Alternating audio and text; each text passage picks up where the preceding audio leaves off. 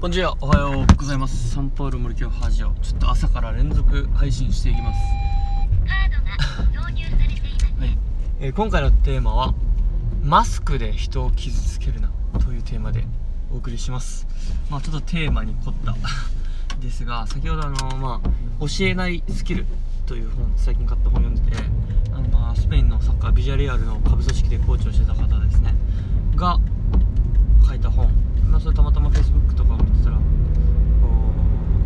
う、堺ビッグボーイズの関係の人がシェアしてて、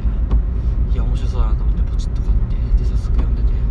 そしたらですね、やっぱこう、指導スキル以前にこの文化的背景とか、言語の問題とか、その辺から書かれてて、非常にこう読み応えがあるなと、まだこう目次から気になったページをパラパラ読んだだけなんですが、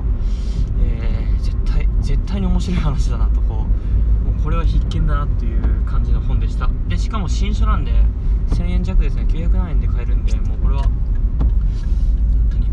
う、なんか指導に携わってる人、そしてもう関係なく、なんかもう全ての人に読んでもらいたいぐらい、なんか分かりやすく、すごく噛み砕れ、噛み砕かれたいい内容だなと感じました。で、その中で一つ見つけたファ、えーフレーズとして、なんか日本という国は、生きやすいけど息苦しい国だという章があってその中にこう日本ってこう秩序はすごく保たれる。重視されるルールを守るっていうことは重視されるけどそれによって人権が傷つけられてないかと。人権を、えーなんかこう守るという意識が低いんじゃないかっていうふうに書かれてましたでやっぱりこう普通に人に対して上下関係なくもう人に対してのこうリスペクトを持つっていう感覚ですね僕もラジオの中でなんかブラジルで感じたこととしてこう典型ヘスペーターみたいなこうリスペクトしろよみたいな。なんか人を尊敬するという言葉とリスペリスペクトが紐づいてないみたいな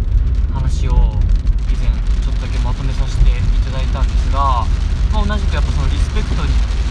対しての考え方が書かれていてですね。あやっぱりこう同じことを感じてるんだなっていうかこう日本ってなんだろうなヒエラルキーですかねこう上下関係がある中での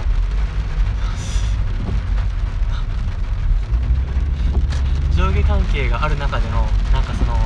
目上に対して目上の人に対しての尊敬っていうそこの部分でのリスペクトってかなり重視されるんですがちょっと雨がいきなり雨がひどいですね。なんか対等そ逆にですねその対等な関係同じ立場の人に対してのナチュラルなリスペクトっていうのが弱いのかなと感じてました。その中でやっぱそういったこと書かれていてですね。なんというんですかね。おこれ雨で聞こえますか？大丈夫ですか？めちゃくちゃ土砂降りいきなり来た。うん。でなんかすごくその言葉が腑に落ちました。やっぱ日本ってルールを守れルールを守れと。いう中でこの人の気持ち人権がないがしろになってる部分もあるんじゃないかななんてそんなことも、えー感じたんです。でなんだろうな。あのーまあタイトルにしたマスクで人を傷つけるなというタイトルなんですがまあ僕学校現場でいる中でですねこう、まあ、僕が学校入った去年からはもう基本的には学校子供たちはマスクをつけて生活をしてるわけですよね。でやっぱり学校のルールとしてマスクをつけなさいって決まってるからマスクをつけてないとどうしても注意をしちゃう。そして行き過ぎて咎められてしまう。咎めてしまうという場面があるんですよね。やっぱそれって本当にまさにこう日本を表してるのかなと。みんなやっぱ学校で決めたルールをちゃんと守らなきゃいけないっていう元で育ってきてそういう意識持ってるからルールを守ってないやつは悪だという認識でそういう悪者に対しては強く注意をすべきだしてもいいみたいな感覚になってしまってですね。そしてマスクをしてないことで傷つく人がいるマスクをしてない人を傷つけてしまう人がいる。まさにこう秩序をあの保とうという意識が高い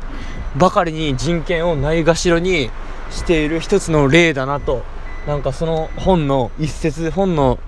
一つの文章を見てそんなことまで考えた朝となりました。本当にこう一つのフレーズ一つのきっかけですがなんかかなり深い学びというか深い考察ができたんじゃないかな自分というまあ感覚です。これは。はい。やっぱり教師としてですねそこそう教師としてそしてやっぱブラジルという日本以外の国のそういう人権を大切にする対等にこうなんていうんですかね人と関わって年下でもこう年上でも同じ年代でも関係なく人をリスペクトするっていう文化そういう意識がブラジルでこう学ばせてもらえたのでなんかその辺をちゃんとですね教師としてその教室という空間その集団をを率いる人間としてですねその辺もきちんと、まあ、指導できるような、えー教師に自分はなるべきだなと、えーはい。そんなことを感じた読書タイム日曜の朝となりました。本当にいい朝が過ごせました。日曜の朝からカフェで読書してちょっとバレー子供のバレーボール見てソフトボールの試合って感じで土砂降りでグラウンド状況が悪いですが野球ができることに感謝してソフトボールができることに感謝してやっていこうと思います。ムイトブルガーチャチャ